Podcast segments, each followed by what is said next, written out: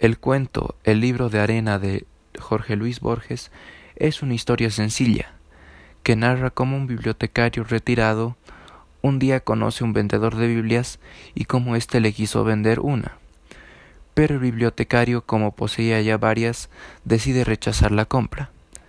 Entonces realizan un trueque, el monto de su jubilación más la Biblia de Wycliffe de letra gótica a cambio de un libro llamado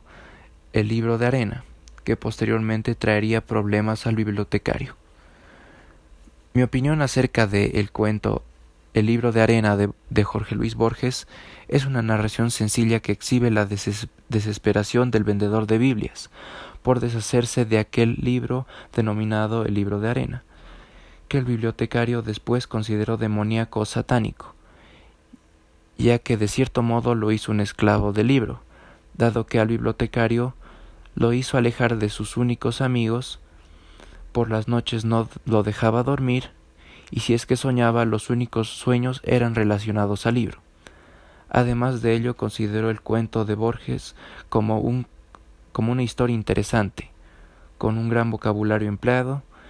y un desenlace o solución simple, ya que la solución para el bibliotecario fue dejar aquel libro en los anaqueles húmedos de la Biblioteca Nacional lugar donde antes trabajaba.